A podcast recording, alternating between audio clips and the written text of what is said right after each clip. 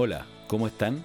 Soy Roberto Cami, fundador de MapCity, emprendedor y autor del libro Piensa al revés.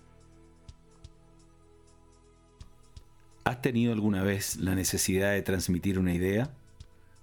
¿Has sentido que la otra parte no te entiende o no parece interesada en tu mensaje? Seguro que sí.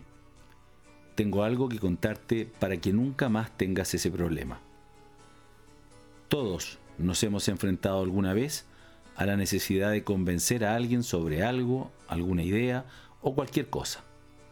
Desde tener que convencer y convocar a los amigos para organizar una fiesta sorpresa, hasta tener que venderle tu gran idea a un inversionista para que apueste su dinero en tu nuevo emprendimiento. En cualquiera de estos casos, debes hacer que tu idea pegue, que impacte con la primera impresión es muy probable que no tengas una segunda oportunidad. La forma de comunicar las ideas es un aspecto muy relevante si lo que quieres es que tenga eco en quien la recibe. Y muchas veces puede ser rechazada simplemente porque no utilizaste el método correcto para explicarla.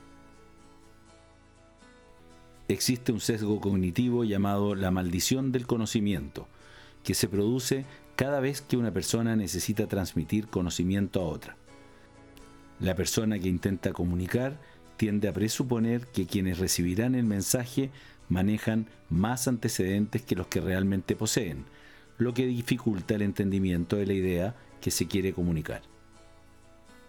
Hay varios experimentos, simples por lo demás, que demuestran lo anterior. Uno de ellos es cuando uno intenta que otros adivinen algo, como por ejemplo podría ser una canción que están tarareando o un dibujo en el famoso juego Pictionary.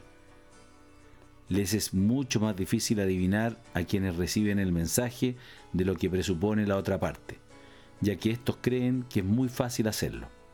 Incluso muchas veces se desesperan por la facilidad aparente del juego y lo tontos que pueden parecer los demás que no adivinan en el mundo de la educación formal, este es un tema muy relevante y ha sido objeto de estudio y análisis permanente con el fin de mejorar los métodos educativos.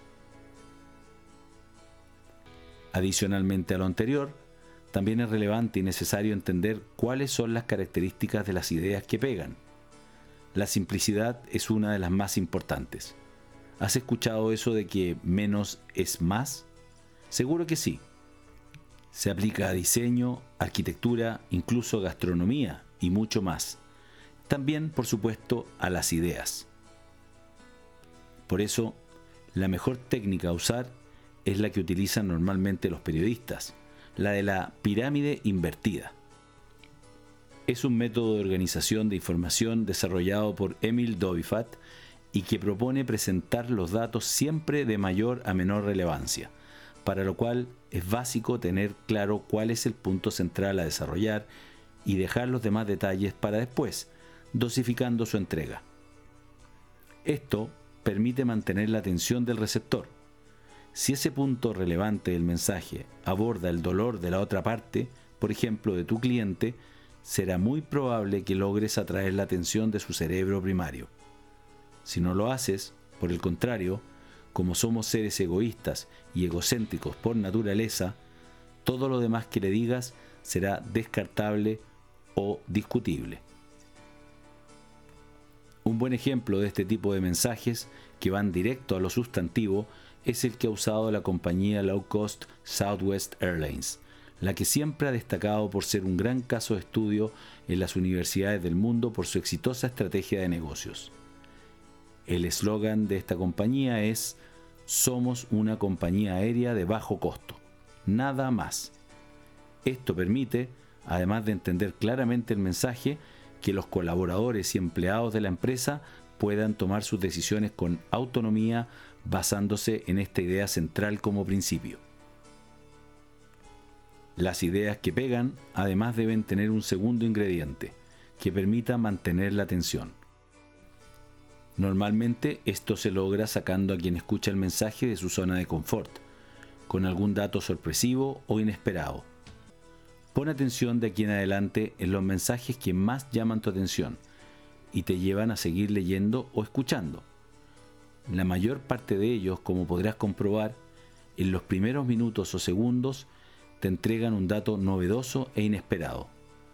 Nuestro cerebro, cuando escucha hechos concretos o datos que le causan curiosidad, automáticamente cambia su funcionamiento y se pone en alerta y disposición para captar esa nueva idea.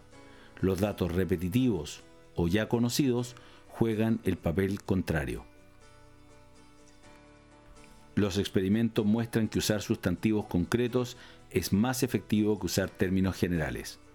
Estos términos y expresiones concretas permiten que el cerebro haga una descripción visualmente descriptiva de lo que está escuchando, lo que ayuda a que se queden en la mente y no pasen al olvido.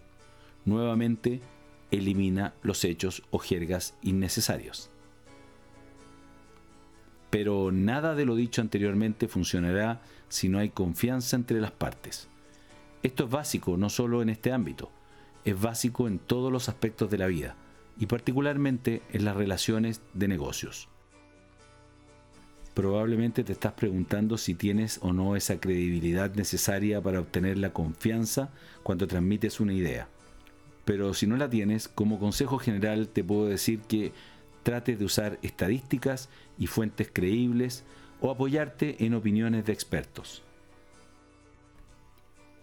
Existen múltiples tipos de presentaciones, algunas más largas que se dan sobre un escenario ante grupos de oyentes, en reuniones privadas, o las más complejas que están de moda entre los emprendedores denominadas elevator pitch, por lo breves y contundentes que deben ser.